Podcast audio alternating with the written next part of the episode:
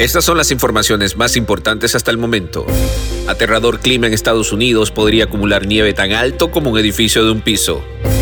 ICE anuncia programa piloto que incluye uso de cámaras corporales. Tiroteo afuera de bar en plena víspera de Navidad. Autorizan dos píldoras contra la COVID-19. Mundo Now, noticias en cinco minutos. Inmigración, dinero, política, entretenimiento y todo lo que necesitas para amanecer bien informado.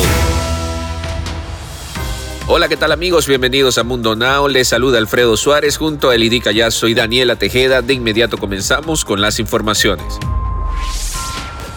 El aterrador clima de invierno que se avecina en Estados Unidos para los próximos días podría acumular nieve tan alto como un edificio de un piso. Esta fría tormenta que llegará justo el fin de semana de Navidad no solo incidirá en las altas montañas, sino que también lo hará en zonas más cerca del nivel del mar. De acuerdo a los meteorólogos, los residentes de la costa oeste del país, desde la frontera con Canadá hasta la frontera con México, podrían encontrarse con fuertes lluvias intensas nevadas y vientos arrasadores, lo que podría complicar para muchos los viajes y las fiestas navideñas de los próximos días.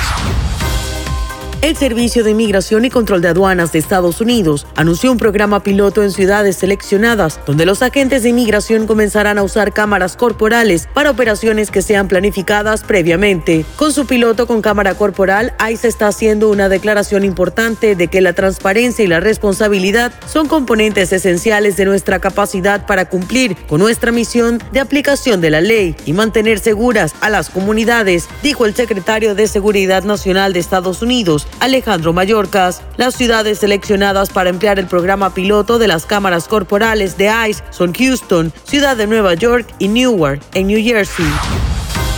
Autoridades registraron un tiroteo afuera de un restaurante que dejó por lo menos un cadáver y otras personas heridas. Los hechos ocurrieron en plena madrugada alrededor de las 4 de la mañana en Nueva York. Una mujer de 27 años recibió un disparo en el torso y otro en la pierna. El tirador no fue capturado por la policía de inmediato. Las otras víctimas heridas durante el tiroteo fueron identificadas como la hermana gemela de la mujer de 27 años que falleció y como otro hombre de 27 años. La gemela recibió un disparo en la rodilla izquierda y el hombre dos disparos, uno en la retaguardia y otro en el hombro.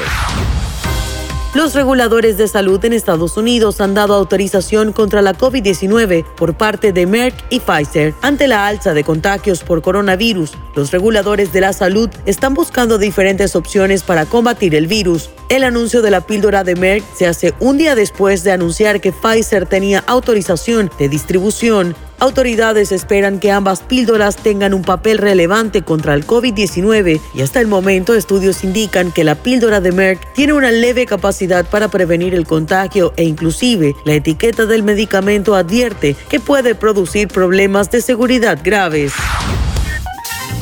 Y ahora con ustedes lo más nuevo en el entretenimiento. A través de su cuenta de Instagram, Rachel Díaz afirmó tener coronavirus. De acuerdo con la revista People en Español, tras una celebración realizada en su casa hace unos días, la conductora y empresaria dio positivo al COVID. Notoriamente afectada con los síntomas del virus, la cubana reconoció que todos se habían hecho la prueba antes del encuentro y todos habían dado negativo. Aún así, por una u otra razón, Rachel se contagió. Después de postear su comunicado a amigos, compañeros y iniciaron de inmediato una cadena de oración para mandarle los mejores deseos y la mejor vibra a la que fuera presentadora de Telemundo, según informó la revista citada. En otras noticias, una vez más, el nombre de Rosy Rivera está en boca de todos como consecuencia de su más reciente video publicado en Instagram, en el que hizo una fuerte revelación sobre la crisis que sufrió su matrimonio con Abel Flores por culpa de su familia. Rosy señaló que los problemas con su esposo surgieron tras poner a su familia por encima de él. Yo dañé mi matrimonio al hacer que mi familia fuera número uno. Yo creía que mi familia nunca me iba a dejar, que en mi familia íbamos a estar unidos por siempre mencionó, el error que yo cometía ya estando casada era que si mi esposo quería hacer algo conmigo y era las 10 de la noche, yo le decía es muy tarde, tengo sueño, pero en cuanto llamaba Jenny o Lupe, yo me iba, le decía a mi esposo me tengo que ir, él me contestaba no estabas muy cansada y yo decía pero es Jenny o Lupe, entre otros, así confesó la cantante. Deportes.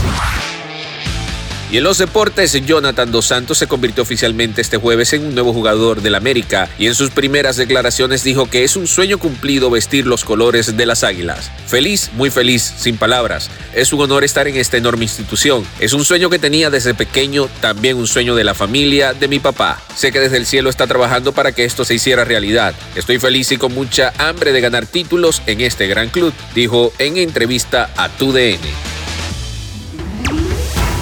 Y este episodio de Mundo Now llegó a su fin, no sin antes recordarles que estamos en www.mundohispánico.com y también en todas las plataformas digitales. De parte de todo el equipo de Mundo Hispánico y de todos los que hacen posible Mundo Now, les deseamos unas felices fiestas.